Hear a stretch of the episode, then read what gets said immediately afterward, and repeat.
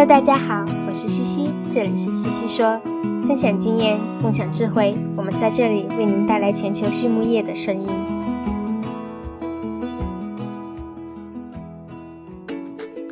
感谢西西说的合作伙伴们：美国达农威公司，值得信赖的营养与健康专家；海纳川生物，微生态制剂领跑者，利用生物科技创造崭新价值；优宝生物，三和药业。让健康养殖更简单。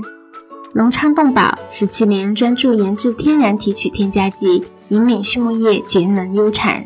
拉曼动物营养全球顶尖的酵母和细菌微生态产品生产供应商。大地汉克三十年专注为动物提供美味与健康。美南动宝让食品和伴侣动物不断丰富我们的生活。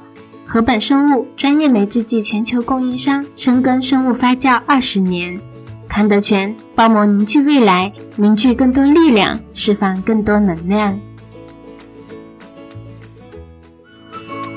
拉曼动物营养隶属于百年家族企业拉曼集团，致力于研发、生产和销售高附加值的酵母菌和细菌微生态产品。基于科研创新、效果验证和应用经验，拉曼动物营养能针对不同客户诉求，提供最适合的菌株匹配和量体裁衣的应用方案，已逐渐成为畜牧业领域全球顶尖的酵母和细菌微生态产品的生产供应商。拉曼动物营养的使命是通过自身精湛的专业能力。及持续盈利的解决方案，携手合作伙伴共同引领行业发展，实现客户的日臻卓越。Hello，大家好，我是西西。今天想和大家聊的话题是抗生素、细菌耐药性与动物和人的健康。其实严格来讲，抗生素应该被称为抗菌药更为严格，但为了行文方便，我们在今天的文章里还是暂且称它为抗生素吧。不知道大家有没有听过这样一句话？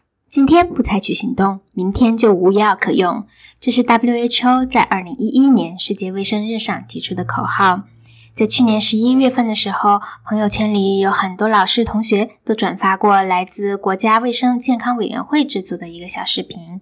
视频里谈到了细菌耐药性的产生以及给人类带来的巨大危害。看完之后，我们对世界各国的健康健康措施应该有更贴切的理解。我把视频放在了文末，感兴趣的小伙伴们可以去看一看。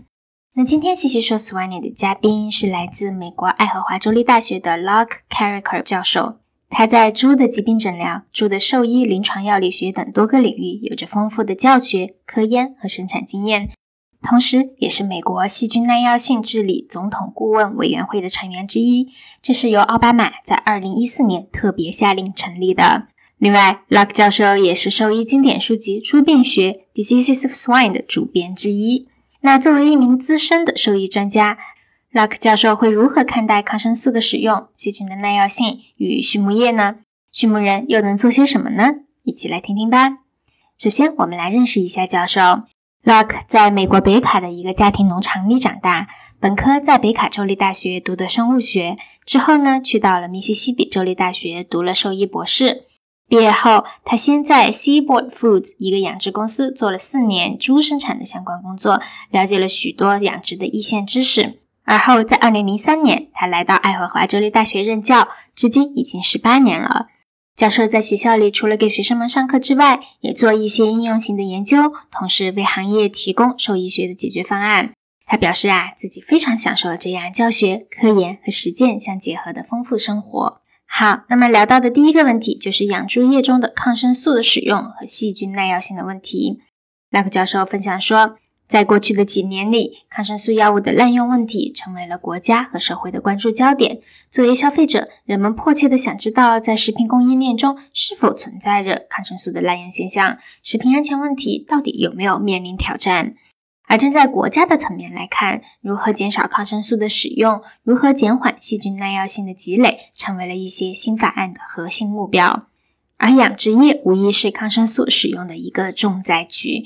在二零一七年，美国颁发了兽用饲料抗生素指令，全面禁止了畜禽日粮中促生长类抗生素的添加。不过，仍然可以作为预防使用，但是所有预防、控制、治疗目的的抗生素添加也受到非常严格的管控。除了养殖业之外，抗生素在其他的行业也有着广泛的应用，比如在制造业，发酵生产酒精时加入抗生素，控制杂菌的生长，增加酒精产量是非常常见的做法。在种植业，在美国，链霉素和土霉素这两种抗生素是被批准用于防止蔬菜水果细菌感染的。这些行业同样面临着越发严格的抗生素的使用监管条例。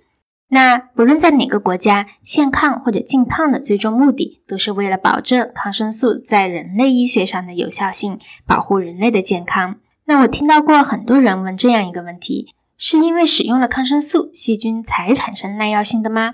事实是，细菌的耐药基因并不是由于抗生素使用而凭空产生的，而是细菌的固有防御机制。在一些没有人类活动痕迹的地方，比如勘探钻井里采集的细菌中，也会检测出特定的抗性基因。不过呢，当我们在某一个动物群体中长期使用某一类抗生素的时候，其实是对细菌进行了定向选择。那些具有先天耐药性基因的菌株就能够顺利的生存，并且大量繁殖，慢慢的代替了敏感菌株，从而使得细菌对这种抗生素的耐药率不断的提高。那么新的问题又来了，为什么以前没有听说过细菌耐药性的问题，而最近几年到处都有报道呢？我认为啊，有以下三个方面原因。第一，已有的抗生素随着频繁的使用，它的有效性下降，而新型抗生素的研发过程还是很缓慢，于是没有什么效果好、机制新的新型抗生素来解决耐药性积累的问题了。第二方面，全球化推波助澜了细菌耐药性的传播。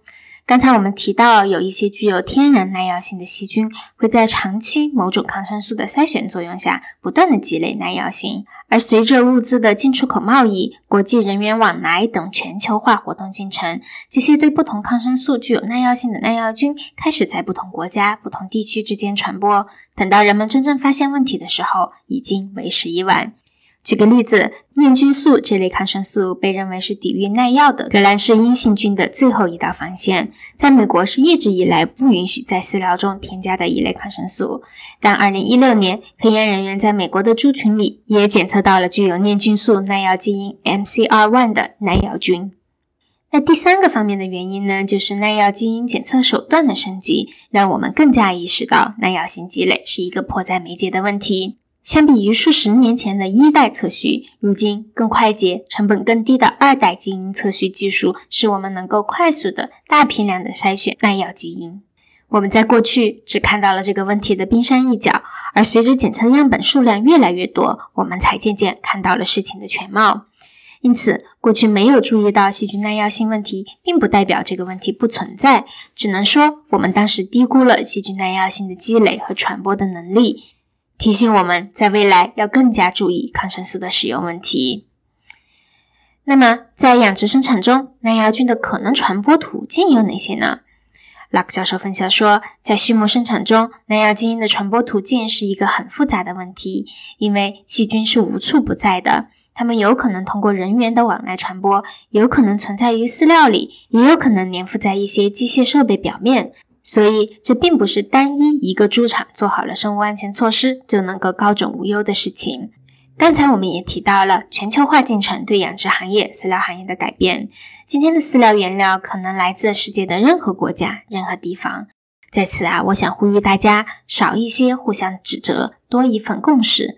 各大养殖场、饲料厂、兽医们要联合起来，合理规范的使用抗生素，将更多更有效的抗生素留给那些真正需要治疗的动物和人。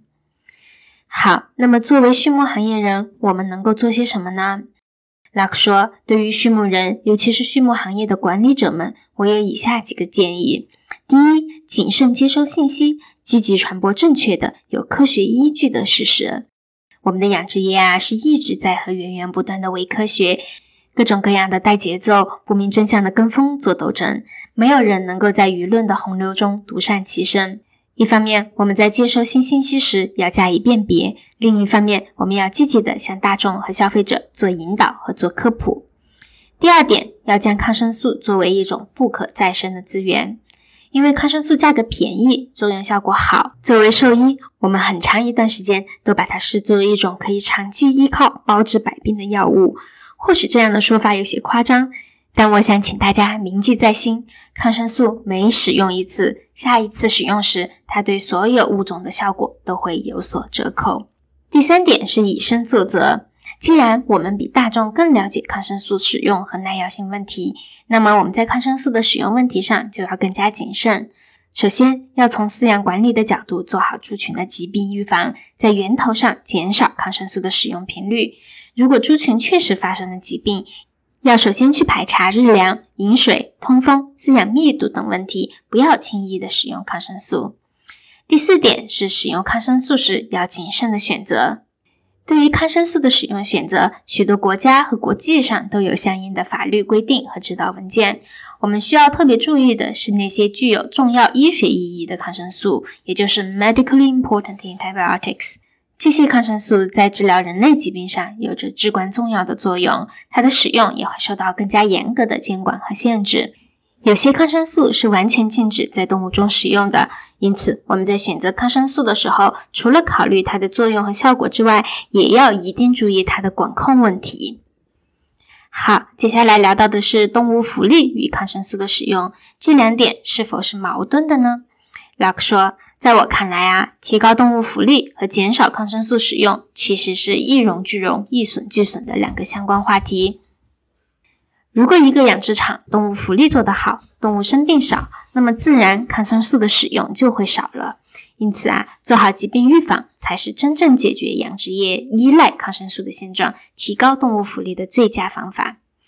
站在一名兽医的角度来看，使用抗生素进行治疗，其实已经是一种亡羊补牢的做法了，因为疾病已经发生，动物的生产效率已经下降。当然。站在动物福利的角度，我们自然不可能让动物继续病下去。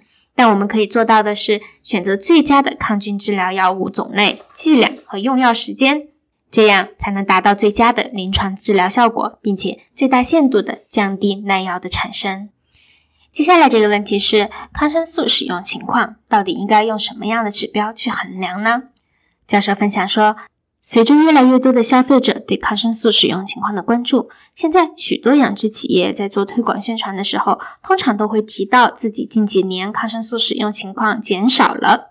那从消费者的角度来说，抗生素使用总量的减少是最直观、最具有说服力的数据。但从科学的角度来看，单从抗生素使用总量来评价是不够全面的。由于不同的抗生素的抑菌能力不尽相同。有些抗生素不太容易产生耐药性，但是抑菌能力要差一些，我们可能就要多用一点。那么从总量上来衡量的话，就有失偏颇。那现在也有很多学者和很多研究在探索如何更全面、更系统的去衡量抗生素的使用。我认为一些比较重要的指标包括使用的抗生素的种类和各自的总量，用于每只动物上的剂量是多少。在动物生产的什么阶段使用？使用时长是多久？等等。最后聊到的一个问题是有关抗生素未来的动态。Rock 教授说：“我能想到的啊，有以下几点。第一点，政府会对新型的抗生素研发有大力支持，这包括设立一些新的政策、新的法规来大力推动新型抗生素药物的开发。我们知道，一个制药企业想要开发一种新药，所承担的费用太高了。”因此，很多时候除了药物的实际效果之外，企业必须要考虑成本与利润的因素。那有了政府的支持和补贴，这些制药企业就能把重心更放在新型抗生素的应用潜力上了。第二点是更加严格的管控抗生素在动物中的使用，就像前面提到的。目前，在美国 FDA 所允许的抗生素在动物中使用的三个场景，分别是预防用药、控制用药和治疗用药。可以预见的是，在预防用药这一块，还会受到越来越严格的审查与管控。第三点是抗生素使用情况的上报。在美国，越来越多的州立法要求该州的大型养殖企业和兽医要上报年度抗生素的使用情况。那么，在未来，这项立法很可能从州的法律变为联邦的法律，这对我们行业来说会是一项很大的改变。总而言之啊，对于养殖企业来讲，能够越快减少抗生素的使用，减少对抗生素的依赖，那么在未来会有更大的竞争力。大地汉克芬多多系列二十八年沉淀，匠心推出，在两百多种调香原料中科学选取核心原料，融合调香技术与采石调控技术，最优化精油产品的适口性。同时，全自动、全密闭配料系统、专利恒温混合技术、二次喷涂和空隙封闭技术的利用，保障产品的精准配置和稳定功效。二十八年沉淀，三年研发，芬多多系列为您的动物带来美味与健康。好，在采访的最后，教授分享了他最喜欢的书籍。他推荐的专业书籍，毫无疑问是自己所编的《猪病学》。非专业书籍，他喜欢的这本书叫做《The Carolina Way》。最后一个问题，你认为是什么使优秀的行业精英与众不同呢？拉克教授说：“我认为是一个人强烈的好奇心，它会驱使你跨过重重障碍，去寻找想要的真相。”好，今天的西西说就到这里，谢谢大家，我们下期再见。